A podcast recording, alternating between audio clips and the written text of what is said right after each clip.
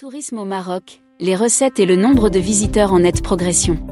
Ces recettes ont augmenté de 123,3% au cours de l'année 2021, notamment grâce aux Marocains résidant à l'étranger. Cette reprise en 2021 s'est poursuivie avec un rythme plus soutenu en 2022. Elle s'est traduite par une augmentation des recettes de plus de 300% au mois d'avril et plus de 500% en mars culminant à un montant total de 13,6 milliards de dirhams. Ce montant reste toutefois inférieur de 4 milliards de dirhams à ce qui a été enregistré durant la même période en 2019. En ce qui concerne le nombre de touristes ayant voyagé au Maroc, il a également quadruplé à fin du mois de mai 2022, par rapport à la même période en 2021.